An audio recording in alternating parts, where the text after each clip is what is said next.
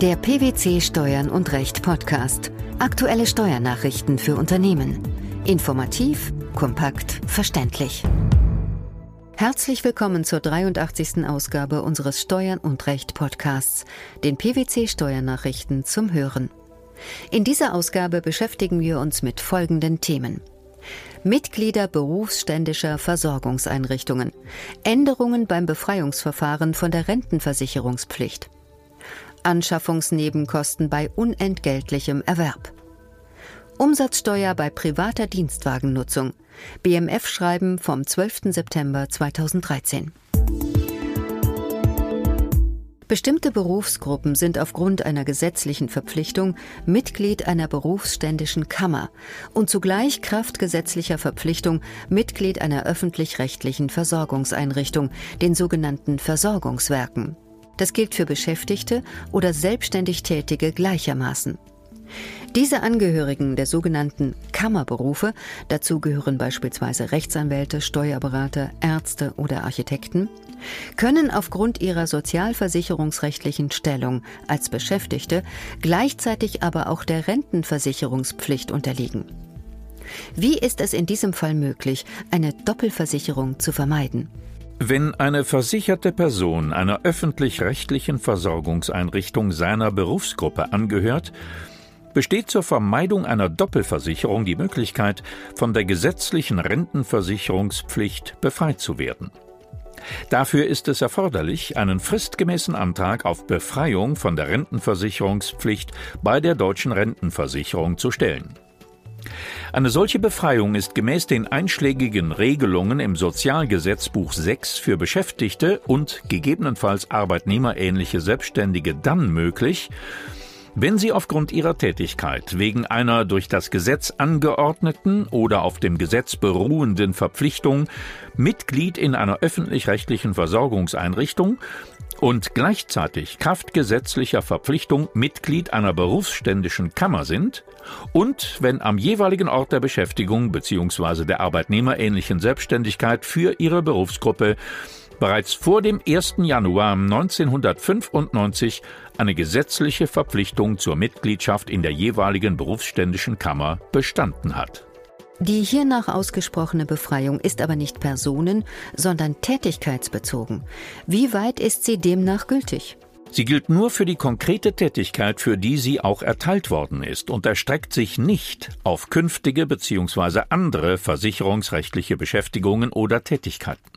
Insbesondere werden von einer Rentenversicherungsbefreiung auch keine berufsfremden Beschäftigungen oder Tätigkeiten erfasst, beispielsweise wenn ein Arzt im Pharmavertrieb tätig ist. Eine Ausnahme davon ist lediglich dann möglich, wenn berufsfremde Beschäftigung aufgrund ihrer Eigenart oder aufgrund einer vertraglichen Vereinbarung im Voraus begrenzt ist und in diesem Zeitfenster weiterhin einkommensbezogene Versorgungsanwartschaften gewährleistet sind. Bisher ging die deutsche Rentenversicherung bei einer Befreiung von der Rentenversicherungspflicht von einer weiten Auslegung dieser Regelung des Sozialgesetzbuches 6 aus. Was bedeutet das? Es bedeutete, dass die deutsche Rentenversicherung bei einer klassischen berufsspezifischen Tätigkeit davon ausgegangen ist, dass eine einmal erfolgte Befreiung von der Rentenversicherungspflicht auch bei einem Arbeitgeberwechsel ihre Gültigkeit behält, solange der neue Arbeitgeber bestimmte Kriterien erfüllt und der Beschäftigte weiterhin eine der Befreiung entsprechende berufsspezifische Tätigkeit ausübt. Dies hatte zur Folge, dass beispielsweise Krankenhausärzte bei einem Klinikwechsel, Apotheker bei einem Apothekenwechsel oder Rechtsanwälte bei einem neuen anwaltlichen Arbeitgeber keinen bzw. keinen neuen Befreiungsantrag stellen mussten. Für andere kammerangehörige Berufsgruppen war bei einem neuen Arbeitgeber die Befreiung stets von einer konkreten Arbeitsplatzbeschreibung abhängig und musste insofern jeweils neu beantragt werden. Dies betraf insbesondere die kammerangehörigen Berufsgruppen, welche nicht bei einem berufsbezogenen Arbeitgeber beschäftigt waren, wie beispielsweise Syndikusanwälte und Syndikussteuerberater in der Industrie. Die bisherige Befreiungspraxis hat sich aufgrund der Urteile des Bundessozialgerichts nun geändert. Wie sehen die Neuregelungen aus? Das Bundessozialgericht hat klargestellt, dass ausnahmslos jede Entscheidung über die Befreiung eines Pflichtmitglieds eines Versorgungswerkes von der Versicherungspflicht in der gesetzlichen Rentenversicherung nur für eine ganz konkrete Beschäftigung bei einem bestimmten Arbeitgeber gilt. Mit der Beendigung dieser Tätigkeit erlischt somit auch automatisch die Befreiung. Bei der Aufnahme einer neuen Tätigkeit muss demzufolge auch ein neuer Befreiungsantrag gestellt werden. Unter einer neu aufgenommenen versicherungspflichtigen Beschäftigung ist in diesem Zusammenhang sowohl jede wesentliche Änderung im Tätigkeitsfeld bei dem bisherigen Arbeitgeber als auch jeder Arbeitgeberwechsel zu verstehen. Wechselt beispielsweise ein von der Rentenversicherungspflicht befreiter Syndikusanwalt innerhalb eines Unternehmens von der Rechtsabteilung in das Personalmanagement stellt dies eine neu aufgenommene Beschäftigung im Sinne des Sozialgesetzbuchs 6 dar, sodass trotz des Beibehalts des Arbeitgebers ein neuer Befreiungsantrag gestellt werden muss. Für wen hat die geänderte Rechtslage Konsequenzen und wie sehen diese aus? Diese Frage beantwortet Rechtsanwalt Patrick Mayhöfer von PwC in Hannover so. Konsequenzen hat die geänderte Rechtslage insbesondere auch für sogenannte Altbefreiungen. Das sind Befreiungsbescheide, die ungefähr vor dem Zeitraum Mitte Juni 2005 ausgesprochen wurden.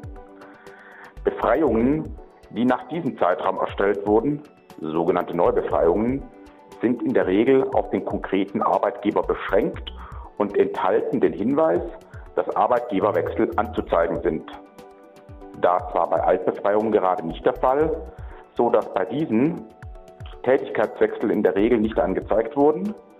Dementsprechend empfiehlt die Deutsche Rentenversicherung, dass nunmehr Mitglieder von berufsständischen Versorgungseinrichtungen bei jedem Beschäftigungswechsel zwingend einen neuen Befreiungsantrag stellen sollen, unabhängig davon, ob es sich hierbei um eine Alt- oder Neubefreiung handelt. Nicht erfolgte Befreiungsanträge sollten nachgeholt werden.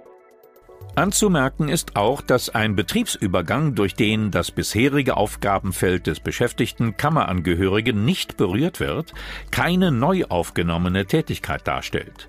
Ebenso wenig sind Stationswechsel innerhalb einer Klinik oder Beförderungen, zum Beispiel vom Stationsarzt zum Oberarzt, innerhalb der Struktur als Änderung des Tätigkeitsfelds zu betrachten.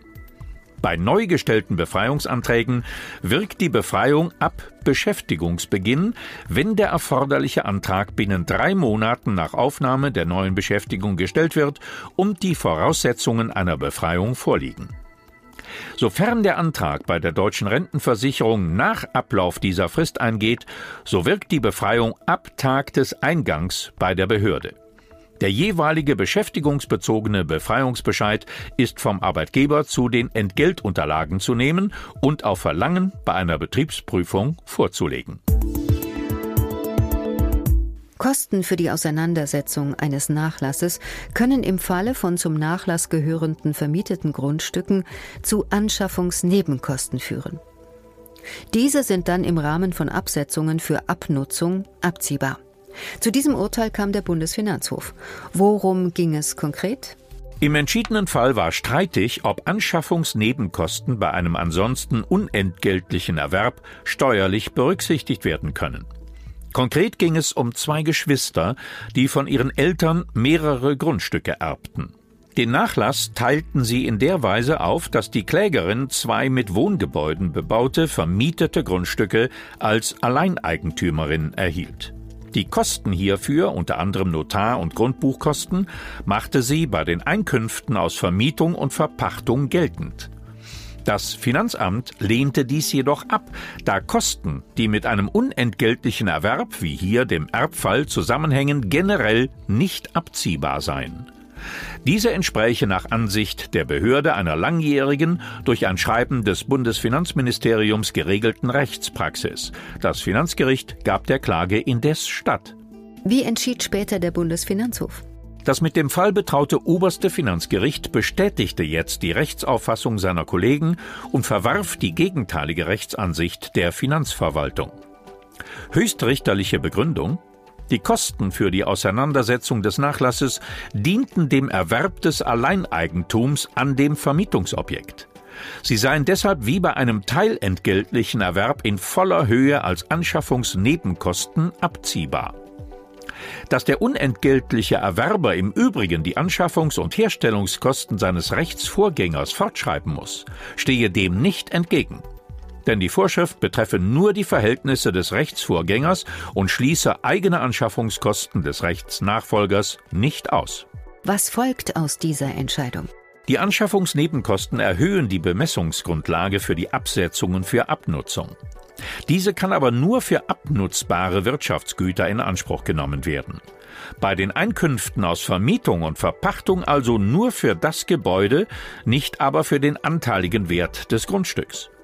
Der BFH hat die Sache deshalb an das Finanzgericht zurückverwiesen, damit es die noch fehlenden Feststellungen nachholt. Aufgrund EU-rechtlicher Vorgaben ändert sich der Ort der Leistung bei der langfristigen Vermietung von Beförderungsmitteln an eine Person, die weder umsatzsteuerlich Unternehmer noch eine gleichgestellte juristische Person ist. In diesen Fällen gilt nunmehr das Empfängerortprinzip. Was bedeutet das? Die Leistung gilt als am Wohnsitz oder Sitz des Leistungsempfängers erbracht. Die Mitgliedstaaten waren verpflichtet, diese Änderung bis zum 1. Januar 2013 in nationales Recht umzusetzen. Deutschland hat die Änderung mit dem Amtshilferichtlinie Umsetzungsgesetz ins Umsatzsteuergesetz übernommen. Allerdings trat sie erst mit dem 30. Juni 2013 in Kraft. Mit Schreiben vom 12. September 2013 reagierte nun die deutsche Finanzverwaltung auf die Neuregelung bei der langfristigen Vermietung von Beförderungsmitteln. Die Finanzverwaltung stellte klar, dass grundsätzlich auch die Dienstwagenüberlassung zur privaten Nutzung an einen Arbeitnehmer als langfristige Vermietung eines Beförderungsmittels anzusehen ist. Die Vermietung ist folglich an dem Ort der Umsatzsteuer zu unterwerfen, an dem der Arbeitnehmer seinen Wohnsitz hat. Welche Folgen hat das für betroffene Arbeitgeber? Wird einem Arbeitnehmer, der im grenznahen EU-Ausland beispielsweise seinen Wohnsitz hat, im Rahmen seines Dienstverhältnisses in Deutschland ein Dienstwagen auch zur privaten Nutzung überlassen, so gilt diese Überlassung seit dem 30. Juni 2013 als an seinem Wohnsitz erbracht. Eine Umsatzbesteuerung in Deutschland ist bei Wohnsitznahme des Arbeitnehmers im Ausland dann nicht mehr erforderlich. Wenn jedoch die ausländischen Regelungen eine Umsatzbesteuerung für die private Dienstwagennutzung vorsehen, ist der Arbeitgeber verpflichtet, sich im Ausland zu registrieren und die entsprechende Umsatzsteuer an den dortigen Fiskus abzuführen. Da keine Übergangsregelung vorgesehen ist, sind die betroffenen Arbeitgeber gezwungen, die Regelung rückwirkend zum 30. Juni 2013 umzusetzen. Die Änderungen beim Befreiungsverfahren von der Rentenversicherungspflicht für Mitglieder berufsständischer Versorgungseinrichtungen Anschaffungsnebenkosten bei unentgeltlichem Erwerb sowie Umsatzsteuer bei privater Dienstwagennutzung und das dazu erlassene BMF-Schreiben. Das waren die Themen der 83. Ausgabe unseres Steuern und Recht Podcasts, den PwC Steuernachrichten zum Hören. Wir freuen uns, dass Sie dabei waren und hoffen, dass Sie auch das nächste Mal wieder in die PwC Steuernachrichten reinhören. Steuerliche Beiträge zum Nachlesen finden Sie in der Zwischenzeit unter blogs.pwc.de slash steuern und recht.